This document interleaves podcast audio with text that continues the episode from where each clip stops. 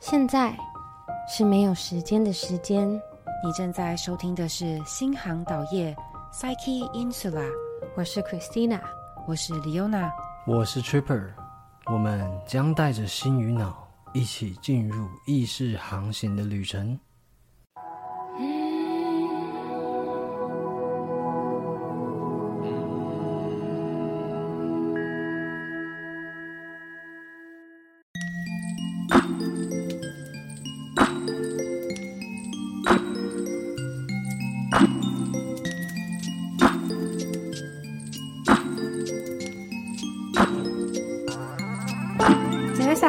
进入到的大主题是大麻论述，有很多跟大麻知识啊，或是说怎么跟身边人介绍这种认知上面一些问题。我们这边分了大概有二十几个小主题吧，我们来一个一个研究讨论一下，看看。对，第一题，你会怎么跟大众介绍大麻？我觉得这问这个问题就是会想要有一些简单明了的方式，让不同意大麻的家人或是朋友可以提高一些接受度。然后可能会是从，比如说分享它可以有什么好处啊，或者是说有一些正面效果的一些方式来介绍给身边的人。有请两位 input 一下。好，先讲它原本它到底是什么东西，为什么？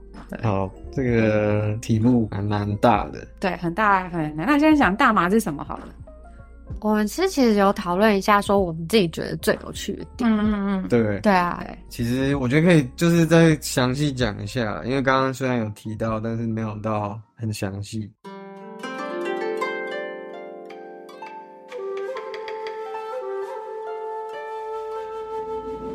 地球上除了昆虫之外，啊，我们人类跟大多数生物体内都有内源性大麻素系统，就是所谓的 endocannabinoid system。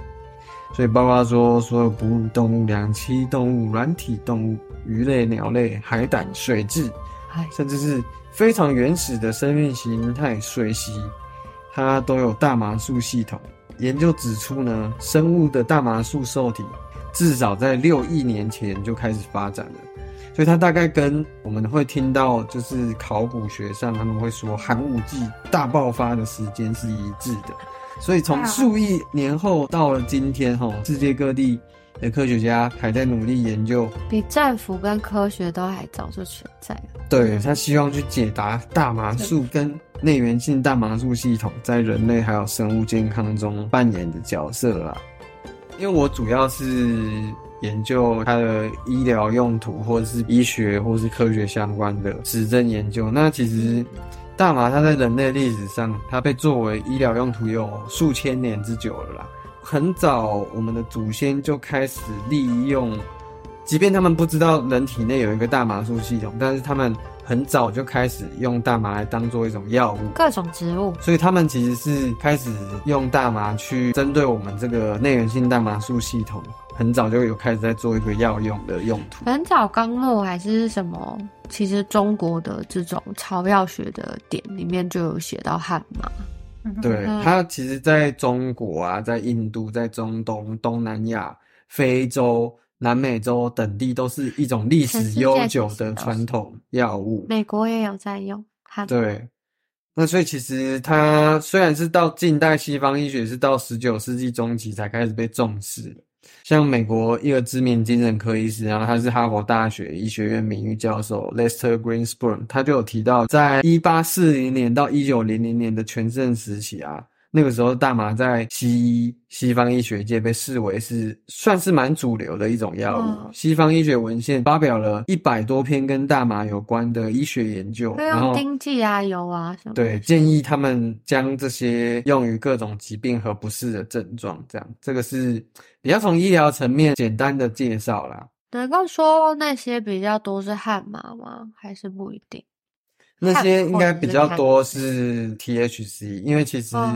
我认为 CBD 虽然有蛮大的医疗作用，但我认为 THC 同样也有很大的医疗上面的效果。嗯，之前在上课的时候，其他就说如果两者都有，其实是两者都有是最好。但是其实 THC 它的那个比例还是要多一点会比较好。嗯，因为有些症状真的是需要 THC，像是食欲促进啊，或者是止痛。嗯，不同的受体哈，现在大家如果有手机，其实你们打内源性大麻系统就可以，它其实会出现图片，然后就可以看到它大概分布在身体的哪些地方。对啊，还有两个不同的受体。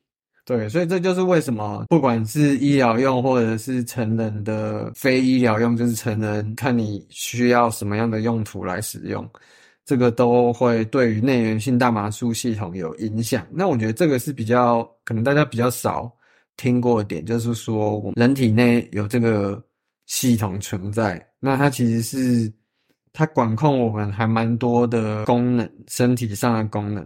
四零年到七零年代的时候，那个时候从一九四零年开始成功从大麻分离，并鉴定出 CBD，这是一九四零年的时候。哦，所以那个时候这个系统才会发现。对，然后在以色列，以色列它其实也是大麻研究重镇啊。那那个时候的耶路撒冷希伯来大学药物化学系的教授 Raphael Mechoulam，他在一九六三年进一步确立了 CBD 的化学结构，然后在一九六四年分离出大麻中最主要精神活性的大麻素四氢大麻酚，也就是 THC。酷哎，所以这个可以说是大麻科学研究领域中具有里程碑意义的重大突破。讲到这个，其实第二步就是要跟大家讲说，诶，大麻其实里面有 THC 跟 CBD，我觉得这娜娜可以嗯，来分享一下。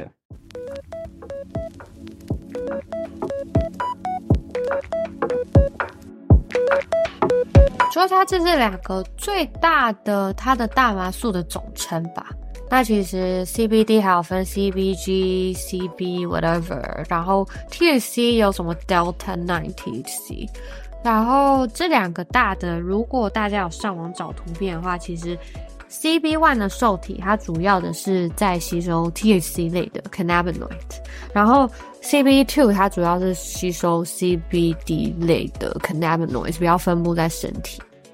大概是这样子，所以我们大部分在可能不合法的国家的人比较常听到的就是 THC，哦，然后我自己觉得超有趣的一个就是有一个叫做 decarboxylation 的中文是什么？脱缩嘛，脱缩反应。对，脱缩反应。其实吸食，如果你食用大麻花的话是不会有感觉的，因为大麻花的时候 THC 还是 THCA，它其实你要脱缩 decarboxylate 它，它才会变成 THC，然后才可以吸收。所以刚刚有讲到说，有一有很长一段时间，大麻其实在呃医疗上是有很大的用途，可是后来注射这个科技改变了，因为大麻素其实是油脂，它是不溶于水的。所以为什么不能直接喝大麻的水？总是要透过可能有油的东西，像是奶油啊，或是用酒精来让它的那个 TSA 转化成不同的化学物质。所以我另外一个觉得大麻最有趣，就是因为我可以学到化学 的东西。有农产品也有化学知识。对啊，很多各方面的知识。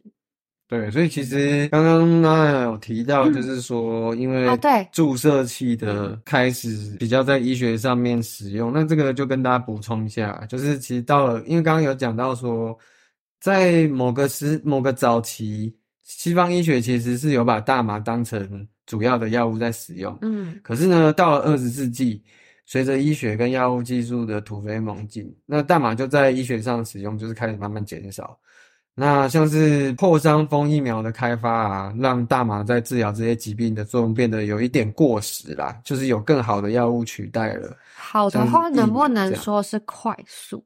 就是应该说，我们不确定它的影响力是多大。对所以是不是说，因为注射的这个技术，对，所以可能比较有效率。因为我会觉得好像西方医学追求真的就是速度。对，那说合成的镇痛药，像是水和氯醛啊、安替比林或是阿司匹林的开发，填补了对止痛药的需求。那这些药物的化学稳定性也比较单纯。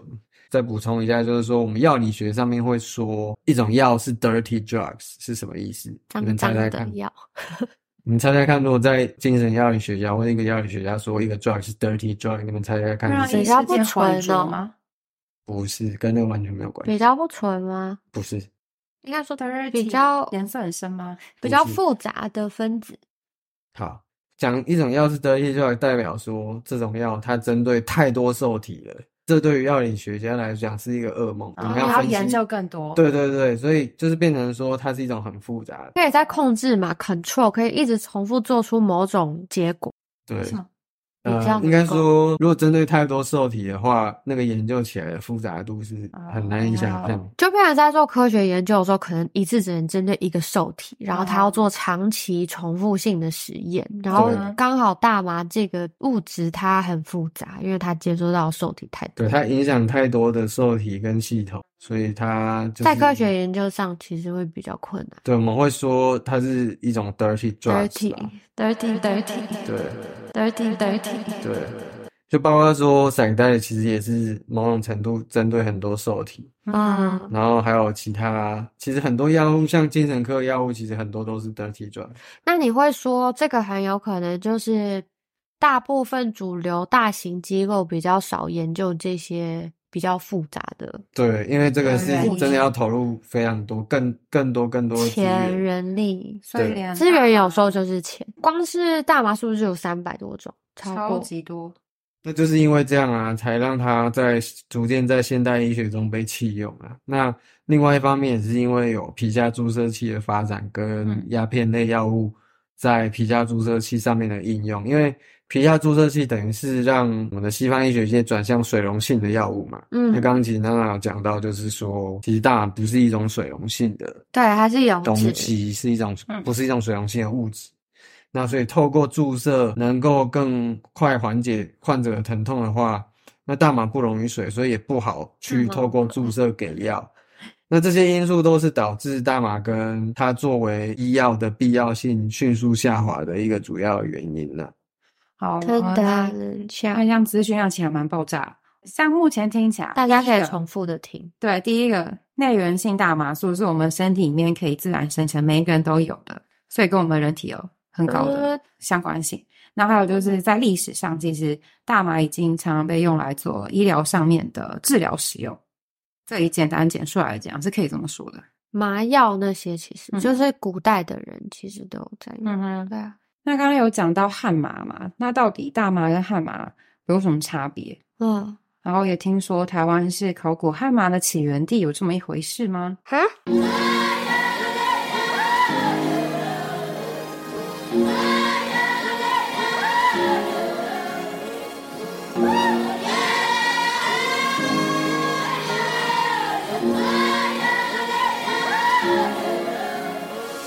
对啊，台湾是诶，嗯就是在圆山的遗址，那个遗址叫什么名字？那个好像就是叫圆山吧，我是 记得好像啊，真的吗？这个我有调查过啦。那这个娜娜要先分享一下你的哦我也是知听到这个消息的来源。哦，我是 goo 也是 Google 找到某个 paper 上面写的，他就说，因为我就想要知道，然后就找到悍马在考古，就是在历史上第一个被发现的地方，竟然就在台湾呢、嗯，他觉得哇，台湾在圆山遗址，然后是大麻那时候用来绑那种陶罐的线还是？装饰它其实是一种就是，那种纺织物可以使用。对对，它就是把它拿来装饰陶器，所以它等于是一个类似艺术品或是一个家居的一个使用。是可以做绳索跟布的，然后种子也可以来多很。多东西。我觉得我记得我那时候上课，然后在上汉麻的时候，然后他就说可以用来做超多东西的，甚至还可以用来做盖房子的材料，然后还可以用来做，好像还可以抽出汽油，还干嘛？这个我有读过，但是嗯，这个我可能需要 fact check，然后可以做，绝对可以做布料，然后还可以做某种塑胶，还可以拿来喂对，为什么？那种鸡啊，或是可以拿来 livestock。当食物饲料。对，所以其实它是非常非常多用途的。然后我有嗯听到一个历史上的支持民生生活需求。对，然后其实那大家想想看纸好了，蔡伦造纸我之前有查过，其实它是除了纸浆之外，它还有加一点大麻在里面。大家就想象，其实不用砍那么多树，诶，我们不需要真的去消耗这么多比较难再生的地球资源，因为大麻、汉麻其实种它很快，然后收成等等。对，对啊，然后就觉得好惊人哦。所以汉麻跟大麻的英文，英文叫做英文的汉麻叫做 hemp，然后大麻叫做 cannabis。其实它们就是一个是雌的，一个是雄的。抽了会有就是 THC 的那种是雌的花，然后汉麻是公的花，它就是花的不同的品种。然后通常汉麻含的 THC 含量会非常非常少。很少，CBD 比较多。CBD 比较多，然后它的材质也比较，就是它那个质地也比较坚韧，所以通常是用来生产制造成不同，像麻绳啊、麻衣啊这些，其实都是那所以汉麻不能抽的意思吗？也可以抽啊。那你就主要我我之前有在旧金山认识一个创业家，他就是做汉麻做的卷烟，然后他是说想要帮助想要戒烟的人，嗯他抽起来可能就比较像香烟。嗯哼，嗯，对，然后另外一个很有趣的是，它也会分布在不同的地球上不同的土地，其实它们的原有株有一些是旱马，有一些是大麻。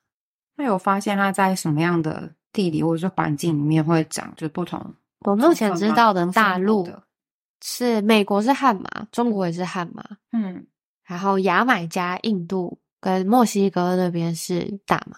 嗯哼，对啊，目前我记得的就很有趣，所以牙买加现在目前有他们有一个国际 patent 商标还专利，说只有牙买加种的大麻才是牙买才才能叫它牙买加，哦所以他们是常年一直在种。原来如此，嗯，好像真的很多种哎、所以我们跟汉马的关系是还蛮早就开始吧，嗯就是台湾的话，那个考古的遗迹是说，在大概一万年前左右的新石器时代嘛，我没记错的话，嗯。新石器时代的时候，在台湾的圆山遗址，然后有发现一批陶器，然后那些陶器上面有大麻纤维做的绳索的装饰。对，所以这个其实就是等于说，台湾是考古学上面汉麻，历史应该是说人类最早利用这一株植物的考古证据。在台湾，嗯所以对考古学家来说是一个哇哦嗯的事，就觉得哦，现原来汉麻是这样子，对，所以这台湾 number one 它不这样说吗？是一个这么罪恶的存在，它本来就已经在我们的农业啊，或者说生活当中是使用用品的一部分。其实嗯其实以前是这样子，那为什么他是罪恶的呢？问号问号，嗯先丢出这个问题。对，对是谁定罪了大麻？啊，是谁嗯定罪了一直以来陪伴人民的日常生活用品的汉麻呢？嗯哼，这可以再开另外一集。无限延伸。那也有讲到说，大麻其实是花这件事情，对，很好奇。嗯，我那个时候去上课，然后一进教室右前方就放着一个就是种植的帐篷，里面就有两株大麻。嗯呃，两株对 cannabis，然后大家就可以去看。我是之前在台湾这个还不合法的地方，其实就有听过什么抽叶跟抽花这两种。你说叶子跟花分开抽，对，就是有人就会说什么样的话是好好一点是花，什么是叶，反正那个时候大概有这样子的认知，可并不实际上不太确定它长什么样子。然后嗯结果到学校发现它就是花、欸，不管怎样都是花。它就是一种花，然后公的不会开花，母的会开花。哇对，OK，它就是，然后其实也有紫色的，嗯有青草绿的，有深绿的，也有紫色的，等等不同品种的大麻花。嗯它其实就是农作农作物的一种知道我总共有几种品种吗？品种，现在其实有点像是无限延伸，因为嗯它就是它比花来的，因为可能它它是花，所以它可以互相不同的一直去配种。嗯，对啊，所以要说有几种 OG 的话，其实我没有查，但绝对有，说不定有几种比较 original。嗯，但现在你要说有几种，就超多不同搭配种下来。他说它里面有一百多种的 compound，嗯，那会是什么东西啊？大麻素，嗯。哦，对，它里面大麻里面大概有一百多种的大麻素哦，它就是这边只是讲大麻素，但是大麻里面恐怕有四五百种，因为它是有机化学的嗯领域了，有所以机对，所以这个在有机化学领域的话，它至少有四五百种以上的成分。因为植物嘛，大家知道植物、嗯植物是很复杂的，它可以其实其实我们认真去研究它，它是一个很复杂的东西，这样。嗯对啊，所以只是在讲 cannabinoid。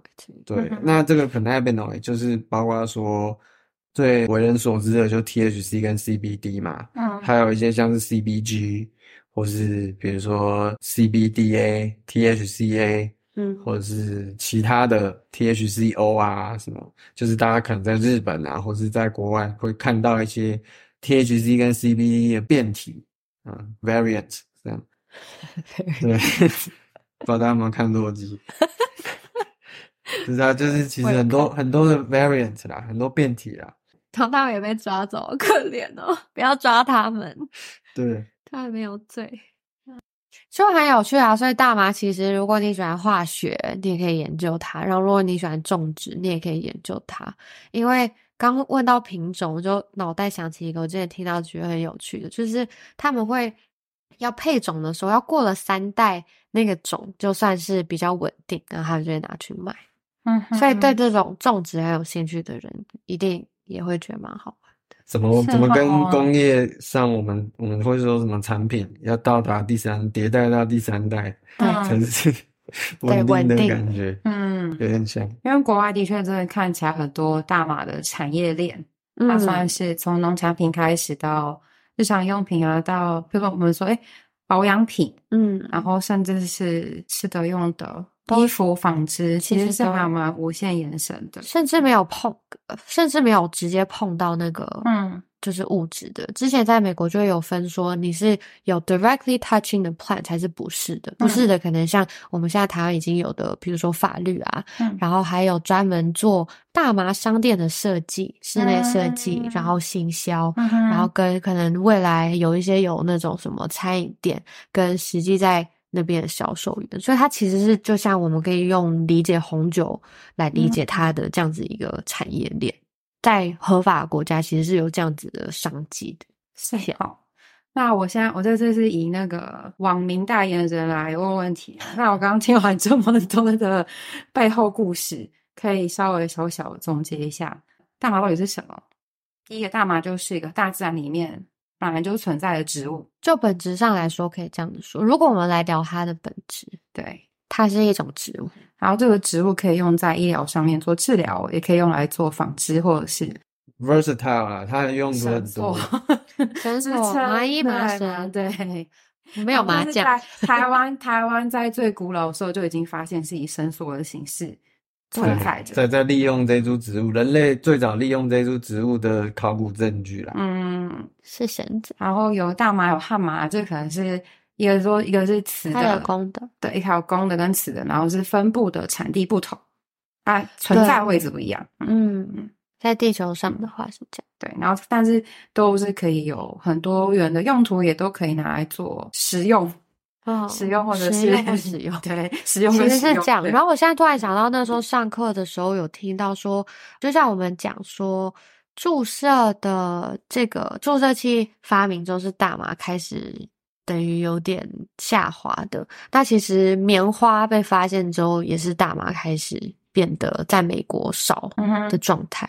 对啊，对，听说我我我记得我读没错的话，那时候其实有 lobbying，就是 cotton 棉花的厂去 lobbying 去政府 lobbying for，因为他想要卖棉花做衣服、嗯等等，有做一些政治上的操作，对。在 textile 这些、嗯这个方面，对啊那我们现在就是以他最原本的本质来看，它有这几个特质。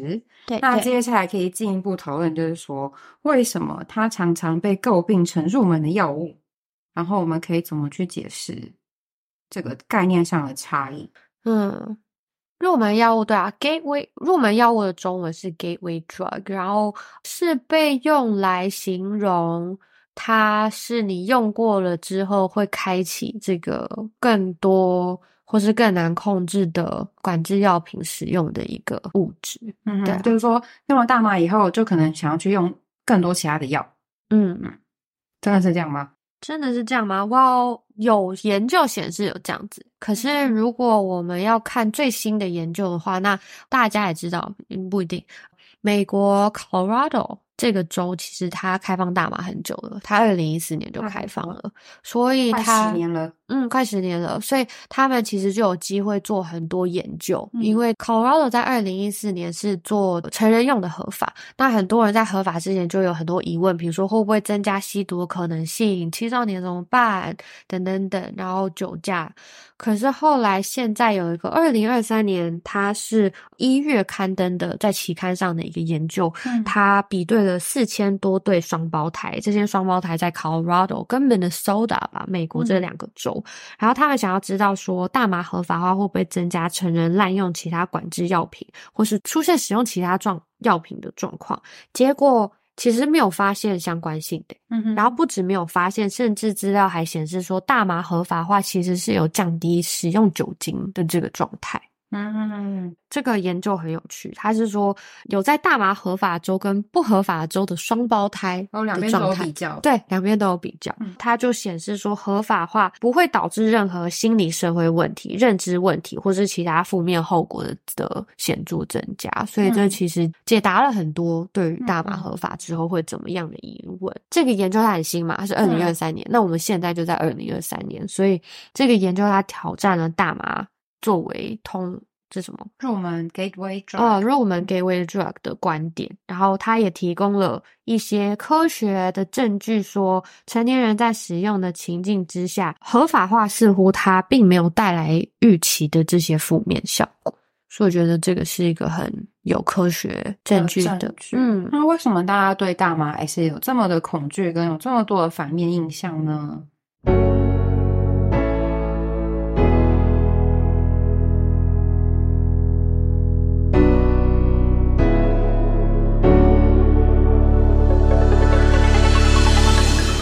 那个入门药物，我再补充一下，我先跟大家解释一下这个主张是什么好了。嗯嗯就是主张大麻是入门药物的人，他们通常是会认为说，当人使用大麻之后，就可能倾向去使用其他效力更强或是更危险。是多久之前发就开始做这样宣传？对啊，那其实入门药物 gateway drug 这个一个词呢，其实当初为什么会有这个词，是一个美国哥伦比亚大学公共卫生的教授 Dennis Kendall，他在七零年代的时候创造了 gateway drug 这个词，蛮久它是用来描述香烟中的尼古丁哦。这个词当初哦，是给尼古丁用的哦，一开始是的朋友们。给尼古丁，在讲尼古丁 gateway drug 这个词的发明者，他是用来描述尼古丁，而不是大麻。所以其实尼古丁比较是被在这个实验里，那根据这个 Dr. Kendall，他在一九七五年发表在非常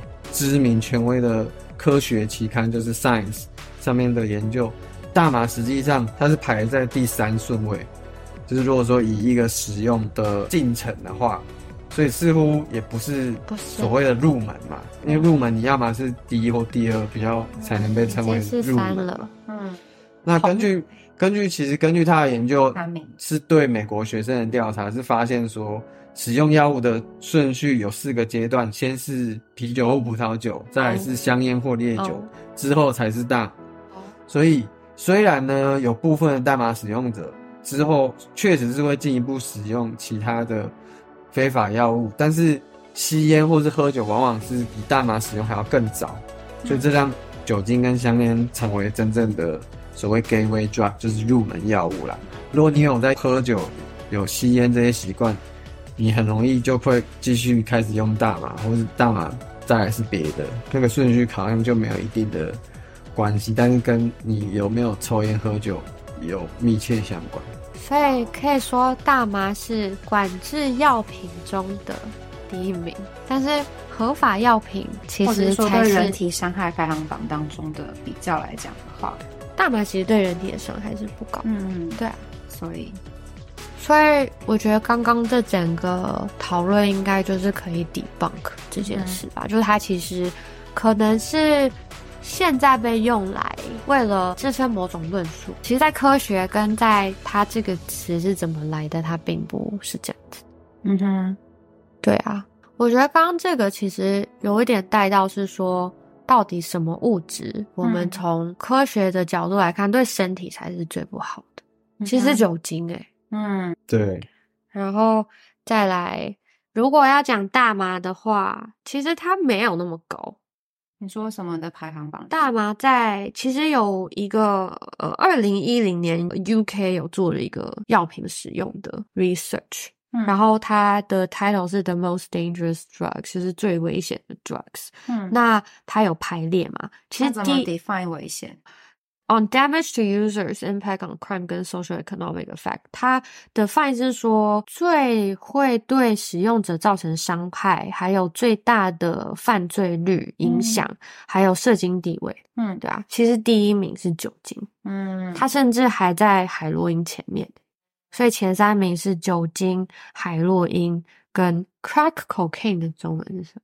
快克、快克是骨骼碱的另外一种。其实他们就是形态不太同一个家庭。对啊，所以大麻甚至是排在 tobacco，就是烟草后面。嗯，所以其实这样看起来，大家对它的恐惧，只是目前看起来只是因为它被归在不合法的区块里面，不是代表说它本身对于人体的健康或是危害性有这么高的程度。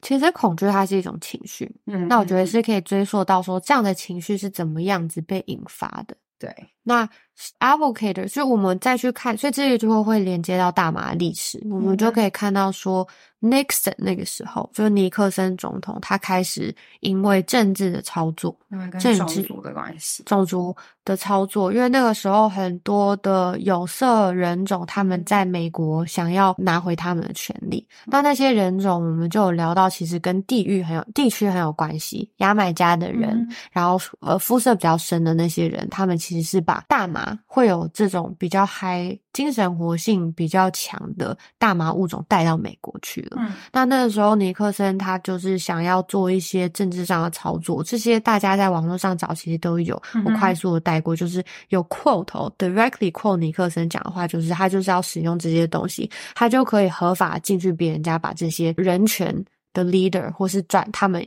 那些团体里的人把他带就是因为他想要驱逐那些种族的人，然后那些种族人都刚好有用大麻，嗯所以他就用了你们持有大麻这个这个借口当成一个切角，说我要把你们都给抓起来。对，因为他就可以说，哦，我有你大麻搜索令，我就把你全部抓起来。嗯那美国在这个方面的法令是这样。如果他去 raid 你，这叫 raid，他冲进去，嗯。有一个叫做 civil forfeiture，就是他可以把你东西全部拿走，就算你就是抄家的最后概念。抄家，可是就算你最后是他发现你无罪，他也不会还给你。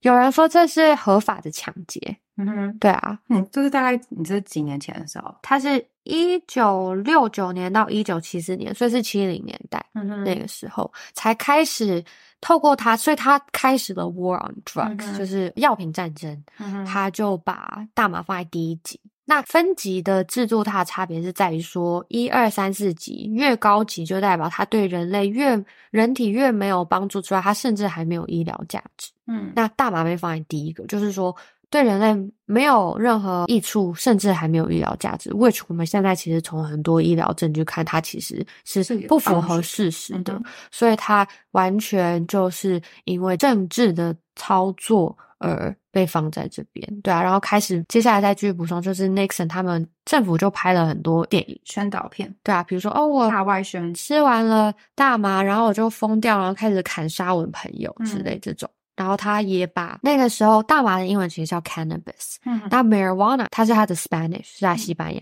文，他就宣传说 marijuana 会让人有暴力的行为，想要把它跟墨西哥民族做连接。嗯，对啊，所以就创造了这些很多让美国当地的人对于这些新的移民的恐慌，嗯然后来做这样子的操作。之后，通常美国发布一些东西，可能会传到 UN。当 UN 过了之后，全世界其实慢慢也会开始使用他们对于法律上的限制，嗯所以其他的国家就纷纷的开始让这些物质变成管制。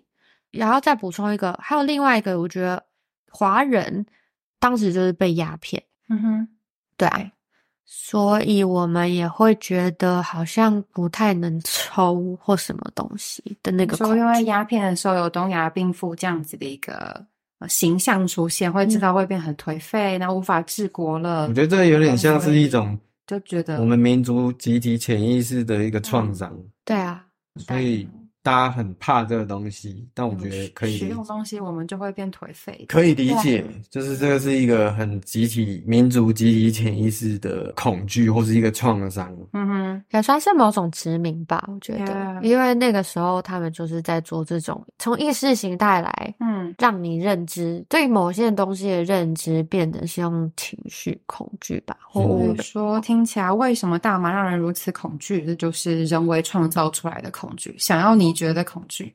对我补充一下啦，其实刚刚那有讲到很多，我再把它串起来整理一下。一九六一年的时候，联合国就是通过美国主导的麻醉品单一公约嘛，然后就是让美国对国际大麻管制影响达到巅峰。然后那个时候，包括台湾在内的许多，那那个时候中华民国啦，还是联合国会员国，所以我们就是因为联合国通过这个麻醉品单一公约，然后我们也就把大麻等多项药物一起列管。那随着尼克森总统在一九七一年宣布臭名昭彰的 War on Drug 药物战争，那美国大麻禁令越来越严格，更一举成为法律上最危险的一级管制药物。嗯那可是呢，因为一九七二年的时候啊，美国全国大麻和药物滥用委员会他们就发布了一份名为《大麻一个误解信号》的报告。那医学专家他是建议说，啊，大麻部分合法，然后减少对于微量持有的处罚。但是尼克森跟政府官员却忽视该报告的调查结果了。所以其实后来大概在二零一六年的时候，美国的媒体就去写了一篇调查的报道，就说当年他们发动这种药物战争是有他政治的动机。然后那个文章它是引述尼克森头号助手 John Irishman 一九九四年的一场访谈的内容。他说，一九六八年尼克森的选战跟随后他主政的白宫而言有两个敌人。反战主义跟黑人，嗯我们知道我们不可能让反战或黑人变成非法，但是借由让大众认识嬉皮和大麻、黑人和海洛因有关联，然后将这两种严重罪行化，我们就可以瓦解这些社群，嗯可以逮捕他们的领袖，袭击他们的住家，破坏他们的会议，而且日复一日在 晚间新闻里重伤他们。当时我们知道自己在说谎嘛？当然，我们清楚的很。嗯，听有就内在有一种很冷的感觉，就是 systemic racism，就是快速嗯。快速讲到之前美国不是有那个什么 Black Lives Matters 嘛，他们就说他们对被系统化的针对了，嗯。对啊，所以这个恐惧其实是这样来的。嗯，那到台湾为什么也禁止它？刚刚就是刚刚觉因为联合国，我们那时候才是联合国会员国的时候，嗯我们要遵守联合国的规范，所以我们就把大麻写入法律之中，这样。所以其实台湾甚至不是自己去决定或是认知到什么事情，就是对，我们是这样子跟着默默的被影响，的跟着国 go with 际 the flow。大部分的时候，我觉得我们跟着国际合约走。跟着国际合约，跟着曾经殖民我们的国家的想法，然后就再也没有去想说为什么变成这样，对，那我们现在明明已经不是联合国会员国，我们为什么要遵守联合国再被殖民的？了哟。我觉得再也不去想，的确是政府没有再去想，嗯哼，人民说不定是嗯哼，对搞不好，我觉得我们没有遵守单一麻醉品公约的资格，就我们不是联合国会员国，搞不好我们可以在 psychedelic 或是大麻上面有更多研究上面的方便，也不一定。对啊，的确，因为我就看到台大排名往下掉，可能就是也可以做一些现在国际更有兴趣的研究吧，因为研究这些事情，它没有犯法。嗯哼，对，对啊，哎，我觉得可以介绍一下现在台湾做的大麻研究比较多的，荣教授，台成大有一个胡淑荣的嗯教授，叫他是心理系的教授，他是全台湾第一个大麻实验室啊。嗯那对啊，大麻实验室它其实主要是研究内源性大麻素系统，不像大家想象是，比如说找人来抽大麻，或者是其实离那个还蛮遥远的。嗯那个比较是做一些基础科学的东西。嗯所谓基础科学，就是说用小鼠啊，或者是一些细胞啊什么，就是去研究一些生物的构造，像是内源性大麻素系统这种。嗯，所以它其实也不是直接研究大麻这个物质，嗯，对。对啊，所以其实我觉得最有趣的是，我们常常会觉得连大麻这件事都不能谈，嗯，可是我们可以怎么样子，就是拥有在地的研究，我觉得很重要。诶，我们嗯如果还是像过去一样，只是跟着 UN，which is 白人、嗯男女的某种想法，然后来去决定我们在地球另外一边，然后可能呃亚种族洲人文化都不同的，嗯我觉得这也是一个问号。那其实像刚讲的，还有做一些很基础的 science 嘛，那很多都可以做啊。就是我们先了解这到底是什么，然后再去决定是否要合法化，要怎么样做。我觉得这个可能都是更加谨慎吧，跟更有知识，更让我们其实国民也很值得知道这是什么。至于我们台湾的文化，也许我们有一些优势，只是我们不知道而已。嗯哼就是我们是用一个比较排斥去讨论这件事情的感觉。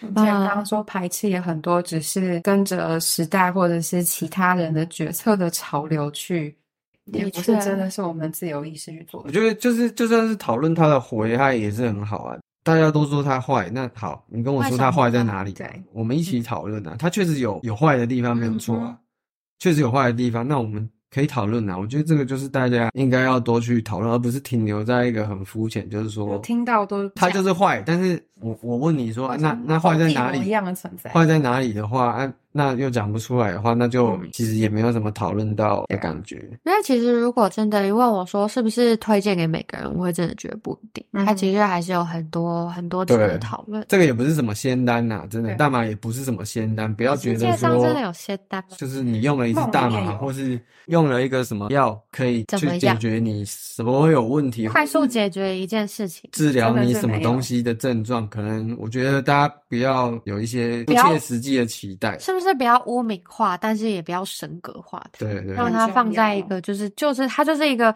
真实存在在这个现实世界的一个植物。对，只是看我们要怎么样去好好利用它啦。因为刚刚其实就讲到说，如果我们是起源地的话，我们如果可以好好的在科学上面有很突破性的研究，或是真的可以被世界了解的看到。话对啊，那我觉得这个是农产技术这么发达的国家，对啊，不只是农产技术，我们医学研究也是很坚强哦。可是大家都不去研究这些东西，那我们就只能听国外研究告诉我们的讯息嘛。对，就是白男女人到底要用多少剂量？台湾大麻要合法还是不合法？难道我们是看国外的研究来决定吗？我觉得其实那也蛮有趣的耶。难道我们还在被殖民吗？我们是自由民主的国家吗？嗯哼，对我以为是，值得大家一起思考但在行动上怎么样也能够享受自由民主？我觉得这个大家可以开始想。刚好这边有一题是问说，大麻被国家禁止的原因有没有包含避免人民有自己的思想自由？我比较觉得大麻有点像被国家禁止的原因。我觉得啊，先不要讲别的国家的状况，我觉得台湾的状况很像是我们把它拿来当一个战犯这样，让大家感觉政府好像有做很多事情。他树立了一个把大麻敌人化这样，然后嗯让政府好像可以去展现一些国家的公权力，他们想要展现的部分。对，所以我觉得其实等于说，他们很像是把大麻当成一种政治上的工具啊。所以大麻仍然被当成政治上的工具哦。对，听起来在台其其实就是他们就是去多多查气大麻，然后让我们有一个想象的敌人，这样想象的共同体的敌人。然后我们就是可以某种程度就是有号比较有号召性，大家会觉得说就是反毒啊，大家嗯可能就是会觉得诶、做的不错，或是就是本来就应该这样做。我觉得很多时候是变成一种工具，或者说划分我们群体。比如说，有些人会仇富啊，或者是去敌视一些社会群体中的其他的成员。听起来从哲学的角度，就是他创造了一个他者，然后让我们可以集体去有 diss 他这样，就是害怕也好，或是厌恶，或是投射一些负面情绪对于这个他者，他，因此而达到某些他想要的状态。对嗯可是这个他者的这个形象有可能是被操纵出来的。嗯哼。嗯，对，对，那接下来比较多跟法律有关诶，台湾还要多久有可能合法化？合法化的普及教育跟大众认知该如何执行？Christina 觉得呢？我觉得这个蛮难。我觉得这个如果我好像也不是那种通灵，就掐指一算，大概五个月有没有？但我觉得我对于那个什么合法化后的这个教育有什么样子，自己比较有想法。我那个时候在美国，因为他们其实加州决定要承认合法化的时间蛮快的。然后呢，那我自己的想法就是，其实教育跟认识一个物质，什么时候开始都可以。嗯。我不认为是要合法化之后才开始教育、欸，我认为如果我们现在是一个民主自由的国家，那是不是公民都可以集体来参加讨论？那嗯。政府它的角度是说，我要创造一个假的敌人，还是他就是开放研究的人？因为我现在在念研究所，那在做一些比较跟人有关的研究，其实我们要经过一个非常严格的审核、欸，有一个伦理的，那个叫 IRB，然后所以就等于说，当如果国家也结合科学家也好，或是医师做一些科学上的、学术上的研究的话，我们就可以早一点邀请大家一起进入这个讨论。比如说大麻到底是什么，它怎么样，嗯然后我们可以 as 公民一起决定我们未来要怎么样做。因为那其实就是法律存在，为什么我们要去投票？为什么有这么多有的没的的法律？嗯所以我会觉得，其实我们应该要理解，这是政府也要尽到的某一个他成为政府的义务。然后我们先开放学术上的研究，之后告诉大家这是什么，要怎么样子一起做，然后我们来全民讨论，开 panels 也好，或者是怎么样投票，一步一步来。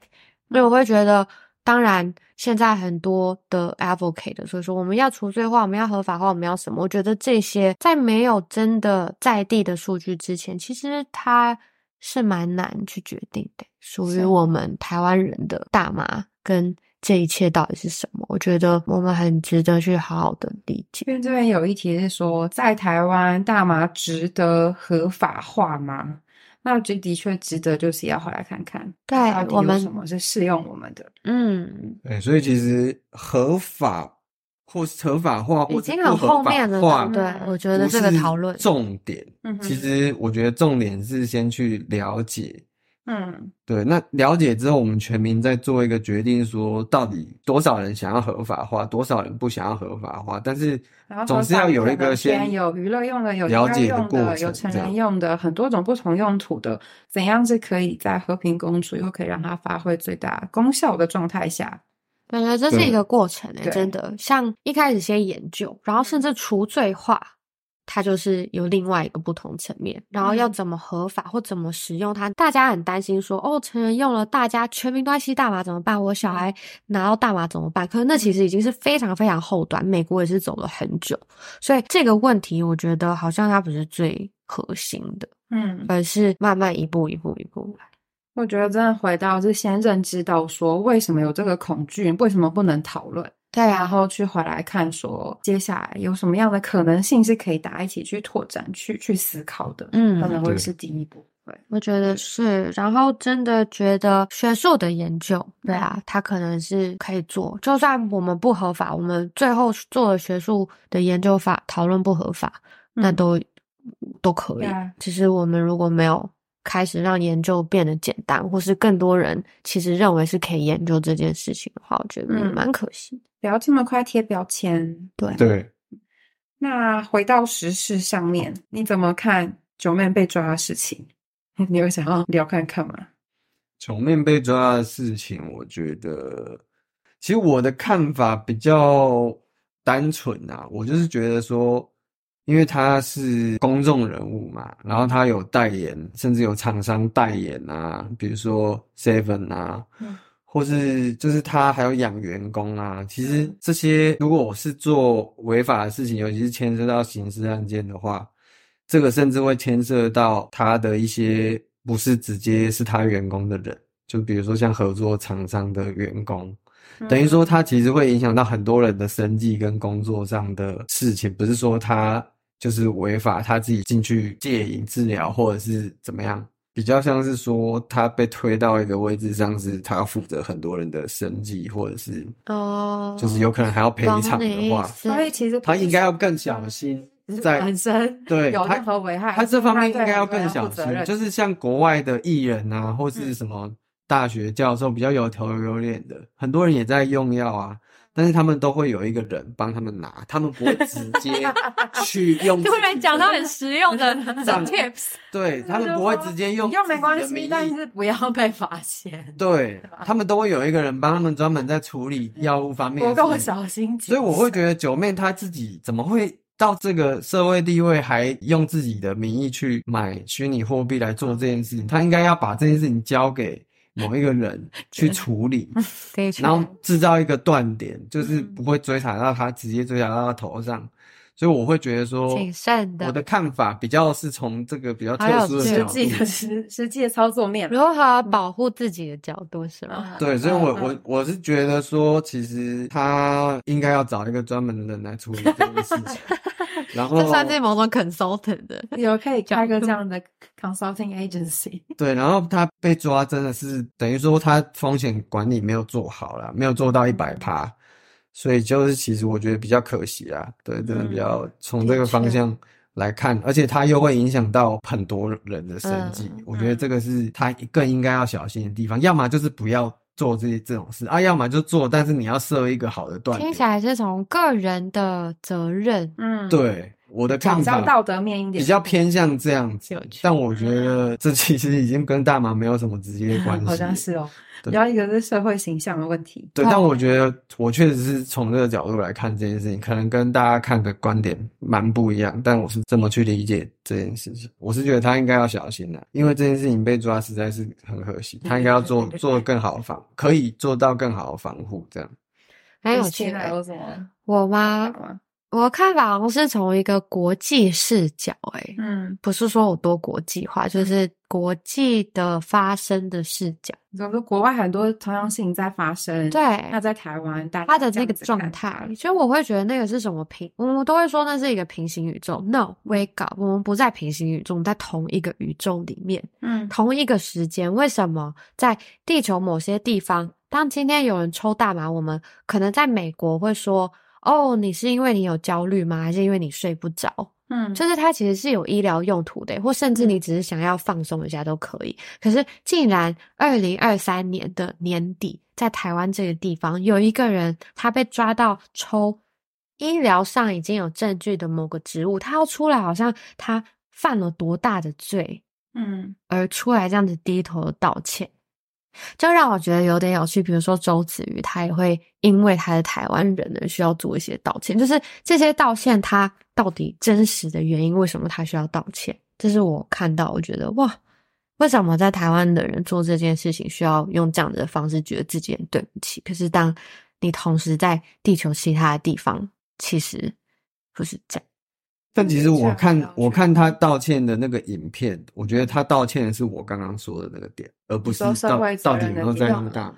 而且他是抽了一个是植物，而且有些人 还要被抓去一间很小的房间关嗯八个人呢、而且他道歉还要就是把爸爸妈妈，对，把家人拿出来做做道歉，做把小孩这种情绪拿出来做道歉，很对不起就觉得这个行为本质背后嗯包含了好多东西。呀。然后它存在的为什么我们现在身处的社会跟文化这些东西需要存在？嗯哼，我觉得大家比较像是从一种违法行为就道歉，做了违法行为就道歉。很多违法行为、欸那些是不是有很多人那个什么逃漏税，嗯然后或什么这些，他也跟很多人生计有关系啊？为什么这些不需要？为什么犯了这个法特别需要出来？就很有趣，因为还有一题是说，爸爸好疑惑，为什么公众人物明明知道大麻在台湾吸食后果严重，为什么不到合法的国家去，偏偏要违法再来道歉呢？就算冒着被抓的风险，也要在台湾使用大麻，原因是什么？有什么不可抗力的因素吗？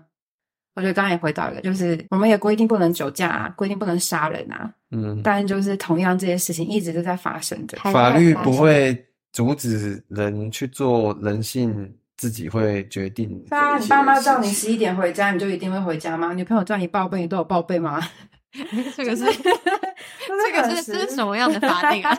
但是很多这种规定规则不一定真的是可以完全去百分之百规范到人类的行为，但就可以也去探讨说为什么，的确是为什么会发生，那可能要访问他们本人啦。嗯，但但我觉得李欧娜提到很有趣的啊、就是很犯法的东西其实很多很多。嗯。他为什么是某些特定的犯法的人需要做这样子，给普嗯。罗大众他对不起的一个公告？目前看起来，的确像可能回到刚刚讲，它跟一些政治政策因素有关系啊，它被拿成一些大外宣的工具也有可能。那我觉得这可以开放大家去思考跟讨论，说它到底为什么在我们的生活跟社会当中是一个这么值得害怕、恐惧跟这么有罪恶的一个东西。嗯，我觉得我看到一个问题很有趣，他是说你认为他对你来说最大得着是什么？他说啊，是那个有去教会的朋友们吗？因 为他使用是教会的用语，得着。哦，如果是 translate into 我们的用语的话，就是让我们得到什么的，有没有有获得收获吗？对对对，所以等于说，他的问题说，大麻对我们来说最大的收获是什么？呀呀呀！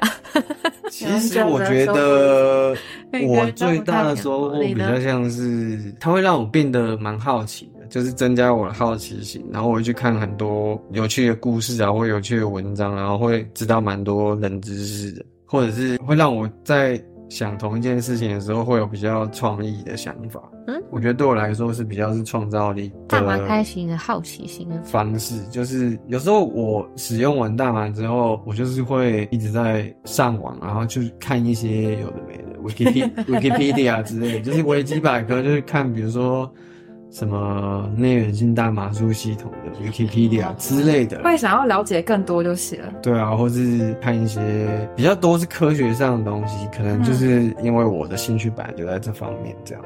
嗯，嗯，那你们呢你们最大的得着是什么呢？我的得着吗？我的得着是睡眠诶、哦啊我之前有长达十一年都失眠，嗯结果后来那时候去美国开始接触大麻之后，用的是它的一个那种 caramel candy，嗯。我不知道中文要怎么说，焦糖。就焦糖那种软糖果，嗯。然糖果。后它里面有加褪黑激素 CBD 跟 THC，然后我吃完之后，它真的帮助我睡觉，而且没有依赖性的。虽然我失眠那么久，可是我从来没有吃过安眠药，嗯。因为可能觉得现在可以忍受。可是因为我身边有看到很多吃完安眠药之后，哇，我我不只有依赖性，或者进入一些我觉得蛮特殊的状态。嗯所以我就没有想要使用，对啊。然后真的用完之后能睡觉了，才发现哇，那种有睡眠障碍或是状况的人的生活其实是很痛苦、很不舒服的欸。我完全没有那个脑袋的空间去做很多事情。嗯对，所以我觉得对我最大的得着就是使用到算是有系统性合法的那种嗯偏医疗类的嗯，产品，对我的帮助非常大。我觉得这样听起来，两位经验就是可能原本大脑思绪会一直乱纷飞，但是 哇 但是这个 很但总结大麻很它的它的效用可以帮助我们，可能就变沉稳啊，变放松，然后可以真的去，比如找到自己内心可能想真的想研究的东西，不会被分心，嗯，或者真的可以比较安心、有安全感进入睡眠状态。对啊，嗯，目前是这样嗯的，得着。大家可以放发开放大家留言对你的得着是什么呢？大家可以来得来分享一下。分享你的得着了着什么呢？嗯，我没有分享我的，那我刚刚只是想到，因为其实我好像自己经验没有那么多，得着，我只是觉得还没有太过我只是你有什么觉得得着？我只是觉得抽完之后做爱很爽而已而已。你是说做爱吗？对啊嗯，做爱很爽。这就是一个得着。是一个得着。有，我们都有各种不同面向的得着。有睡眠上的，有认知上，还有身体上的得着，听起来是有点。现在少量的样本里面是全方位的得着，他还是要回去看它的来源，还要看它的每个人的体质不同哦。对啊，上一集，然后真的得着会很不一样的，真的每个人得着不同。但是它不是万灵药哦，请不要 risk 在非法的地方想要得着，对，还是在合法的地方会比较安全。对，怕会有危得着危险。关于大麻的认知，大概是我们还蛮全方位 cover 到了。对，然后还有一个朋友问到抽麻后的驾驶。哦，对啊，驾驶，美国其实相关制度，嗯，美国其实是如果有抓到，他就会用酒驾来算，但是是会比饮酒来说更难界定。嗯，可是我有主观不负责任的朋友分享，就是我大部分我自己没有过，我其实是一个非常谨慎的物质使用者，所以我从来没有在使用任何物质就开车。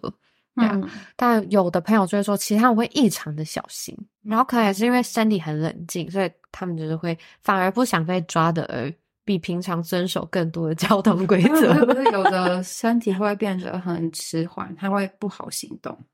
会吗？会有一些品种，它是这样子，OK，可能会想睡觉或什么的。嗯，所以我觉得其实要安全的话，尽量就是还是清醒的在开车，连有些听冥想都不适合开车。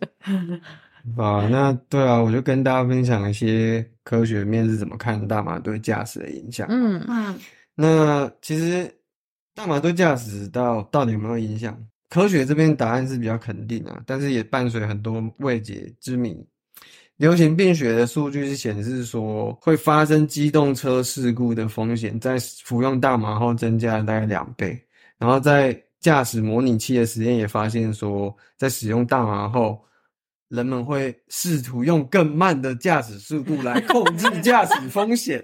但随着驾驶任务复杂性增加，情况就会比较恶化。的确，是我刚刚讲的是，是科学也发现。所以大麻会对车道偏移啊、跟车能力啊、注意力、认知功能跟反应都会有影响。这个大家应该是都同意啦。我想，如果有经验的，嗯那尽管大麻慢性的大麻使用者是说他们会因为药物耐受性而降低，因为他们很习惯每天都要使用这个药物啦。或是说每天都要使用这个物质，他们会比较去降低驾驶的影响。那可是，在比较复杂的任务也显显示有驾驶技巧受损，尤其哈大麻跟酒精混用会大幅损害驾驶技巧，这是科学 家强调的关系。对，那所以受到这两种药物同时影响的驾驶，更有可能出现车道偏移的状况。嗯，就是说我之前自己上班的时候也不会用。嗯，就是对啊，我所以尽量大家还是不要去使用大麻后驾车啦。其实专家是有自己也保护你爱的人，对，他就是说大麻会影响你的驾驶能力，就跟酒精一样会影响一样，但是影响程度不太一样。不，他说酒精会让你健忘，那你可能会忽略检查后照镜啊，或者是超速，可是。你服用大麻之后，你更加意识到自己受到药物影响，所以在驾驶可能会变得反应太慢，或是过度谨慎。举例来说，当你喝醉时会闯红灯，但当你抽了大麻，你会停在绿灯处。停在绿灯 处。我看过一个网络梗图，就是这样。他们有一有两一对夫妻，然后那个警察就去扣他的窗户，就说你们还好吗？他说我在等红灯，就他们是在那个 supermarket 的那个停车场，然后在等那个。标志都说这个红灯，这个红灯好久哦，就是想想要很安全，对 对。可是，在大麻合法地区呢，服用大麻衍生的价值或衍生的风险，也是一个还蛮重要的问题啊。所以，他们其实有一个科技公司，他们就有推出世界上第一款大麻的呼气的测醉机啦。嗯，就是他们是用有点像是一个酒测的机器，但它是拿来针对大麻。嗯。然后他们的设备是可以准确检测出一个人在过去两小时是否有服用大麻，然后同时整合酒精的测醉的功能。好，所以它可以直接让执法人员同时对驾驶进行大麻跟酒精的道路检测。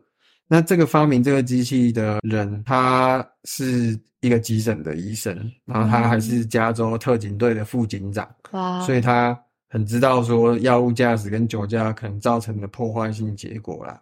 这个技术其实还蛮困难，因为 THC 在呼吸中的浓度是比酒精浓度低大概十亿倍，哦，所以非常10亿十亿哦，亿哦十亿哦，亿哦，对，非常难以检测亿。啊，他们花了五年来克服这些科学障碍。所以美国现在已经有好几个城市的警方跟开发这个测醉机的 House Lab 这个公司合作。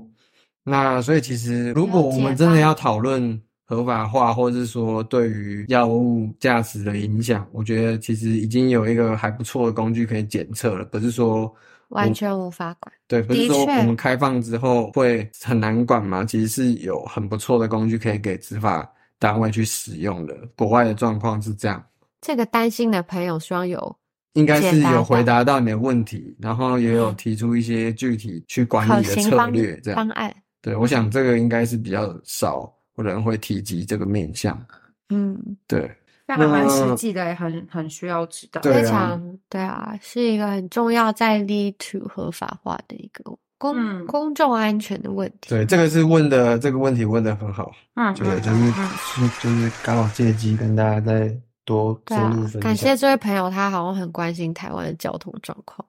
是还蛮台湾交通对。现在我国外朋友都说我要赶快离开这里，因为嗯交通状况没有很好。那再回来也可以跟国外比对一下，就是娱乐大麻跟药用大麻目前定义上面的差别剂量。这个就交给娜娜了。我目前只能回答美国，嗯因为我只知道那边的状态。那娱乐用的跟药用跟医疗用其实就是系统上的不同而已，它跟实际这个植物的本质没有不一样。嗯。对啊，那刚开始美国，我也是指最清楚美国加州，就美国加州其实一开始有人在用，然后他们就是说，那我们想要想要医疗合法化，因为刚开始其实都是那些真的需要的人在用，可能他有一些像癫痫啊，或者是焦虑啊这些，所以就等于说他们建立了一个医疗化合法系统。可是美国有分联邦法跟州法，它在州法化跟联邦都还是犯法的，所以它是一个灰色地带。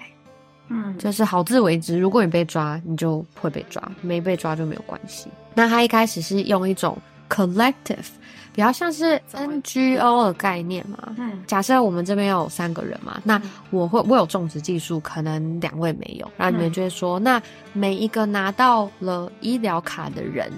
假设法律都会说，我现在我不知道现在数字有没有变。假设我们说今天两位都有医疗卡，Tripper 跟 Leona，那你们各有六株，所以你们就会签一个单子给我说，我有医疗卡，我这六株要给 Christina 种，因为 Christina 有这个种植的技术，嗯然后你们每个月就可以来给我拿你们的药，所以这是你们的药，对，然后我就会你们就可以给我 donations，回来去换取我帮你们种植的跟处理制作的还蛮像那个、啊，最近不是很喜欢讲共享经济、样。互相支持的感觉。比较像是一个 community 这样子。然后结果大概二十年之后，决定要成人用合法之后，才进到州法，才真正的合法，你开不会被抓这样子。所以在美国的脉络之下，它其实就是系统上的不同。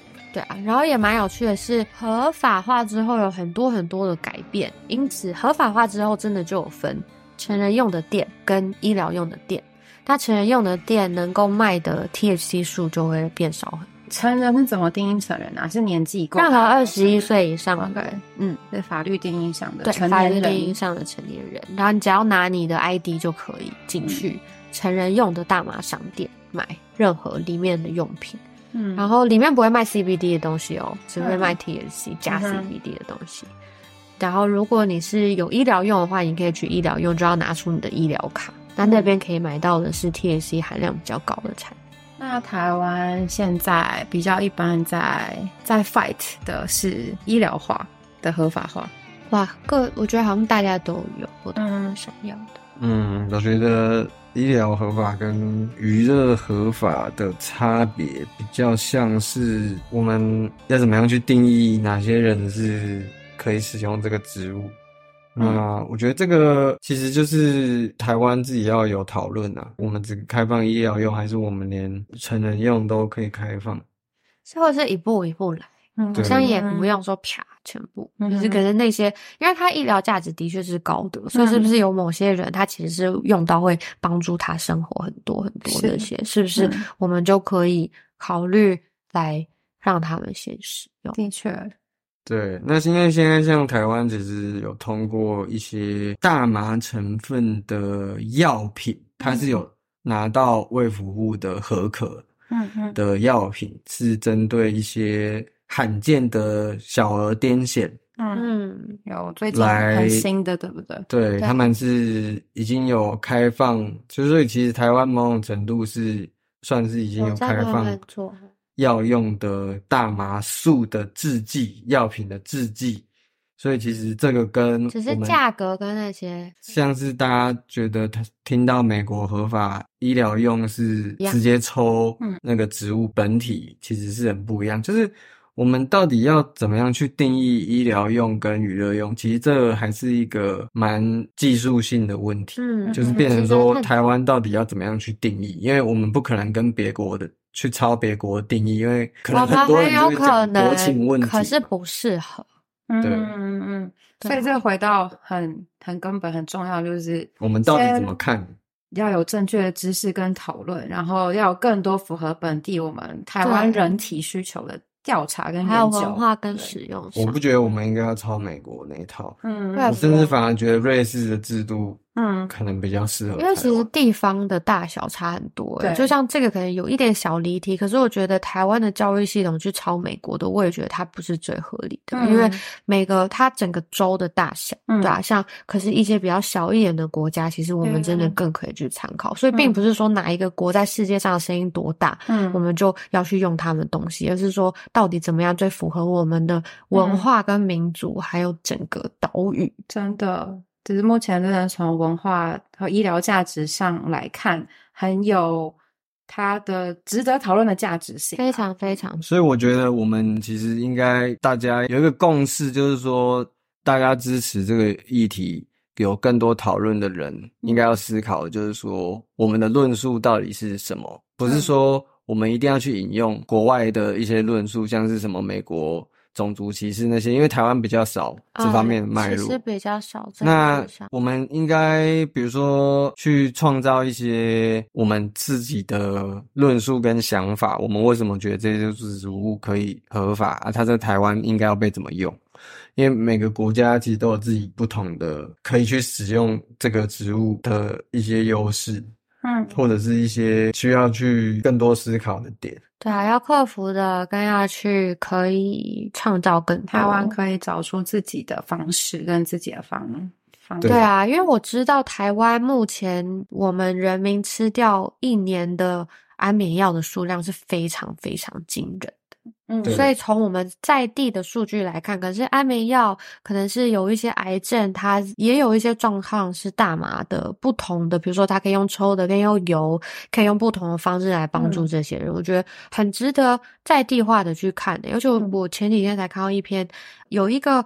忘记哪一个学校的，也是一个教授说，台湾其实是非常更相对容易做这样子全民的研究的，因为我们有健保系统，大家的资讯嗯其实都在一个 database 里面。嗯对啊，所以这些都是我觉得不同的机构、不同的个人、或什么都可以真的去想一想的，非常有趣。对啊，也希望大家可以更理性，其实超有趣的沟通来一起讨论这件事，情然。后好奇说这是什么？为什么是嗯这样？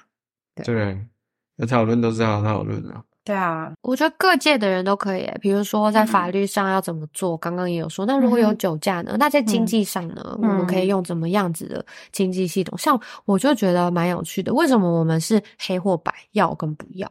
我觉得这就是很二元的分法。对，因为我那时候去韩国找嗯朋友，然后韩国在地其实是有赌场的，可是当地人不能进去，所以都是谁去？嗯很多一堆白花花钱的中国人嗯带钱去那个地方嗯赌博，就是这样子。政府收税收，对这个对于在地的人，他的坏就是他的一坏处是什么？嗯要讲坏，如果用很二元的讲法的话，对啊，所以我觉得这都很值得讨论啊。为什么我们开放？难道一定只能给嗯台湾人很喜欢一个说法，就是对于这种新的物质，我们可以 say no，但不是 no 的不要的 no，嗯。是 knowledge 的 K N O W 的 no。No，不是 Say no 有 no 就要 Yeah，对啊，可以知道的啊、知道嗯其实它不犯法。那我觉得害怕这件事情最容易对于民主自由的民众，其实有一个很不正义跟失去的地方，就是你甚至连知道都不行的这个意识，我觉得是我们可以稍微把它松动，嗯是可以知道这件事情对是什么的，可以不要用，嗯，还是不犯法。嗯哼，对啊，真的是大家去多了解，然后再决定自己要支持跟反对，我觉得都很好。而且同意跟不同意的人，你们内在都有内源性大麻神经系统，不是神经系，内源性大麻，内源性大麻素哟。都有呃 endocannabinoid system 哦。，Yeah，它是一个从内内部会生产出来的激素。对啊，所以这个每一个人都有的东西，我们可能可以不再用过去觉得一定要分化，嗯。要不要合法不合法，嗯。它其实有很多不同的角度。对啊，如果我们能善用鸦片这个东西来去针对我们内源性的鸦片的受体，嗯有一些正面的效果的话，有一些医疗上面的帮助，那我们为什么不能用大麻来针对我们内源性大麻的数据系统来做一些善用的价值呢？而且鸦片连鸦片都可以了。对啊，嗯为什么说连鸦片都可以？因为其实鸦片是造成美美国公共卫生安全非常非常大的一个就是负面影响的。嗯很多人他们在可能去拔牙或干嘛，医生没有跟你说，我给你用的止痛药是含有鸦片的，嗯就嗯在不知情的状态之下上瘾、欸。嗯然后鸦片成瘾是非常严重的。嗯我之前去上课的时候，我那个课证照大麻证照课六个月，嗯我有个同学他是住在车上诶、他从佛罗里达来的，嗯佛罗里达开车上一路开到加州，然后我就说哇，你怎么你能够忍受你就住在车上这六个月？他就说他以前就是用鸦片类的止痛药，然后吃到最后要越吃越多，全身都痛。可是嗯等到他开始用大麻之后，他就好了。嗯然后他才发现说：“天哪，我过去这样子，可以说盲目吗？他是用盲目的去相信医疗政策。我觉得医生跟我讲的都对的，嗯我觉得国家的政策都是对的。我们就用非常简单二元化，所以他就相信了，然后吃了这么多药，原来发现其实对他的身体并没有效，所以他才就是开车上来，每天坐在车子上，最后学完之后要回去他的州去办一本。那是线上的杂志，嗯来告诉大家说大麻的真相到底是什么。哦，因为的确最近也越来越多科学证实，一些安眠药啊，一些止痛药也是有一些成瘾性，然后嗯，反而越吃越多，所以这也是另外一个很值得探讨的议题。对啊，对，那今天对于大麻的基本论述有一个还蛮全面的讨论是说明了。对是啊，是的。如果大家还有什么想要知道的，可以再留言给 Trippers。好，对没问题。再留给 Trippers。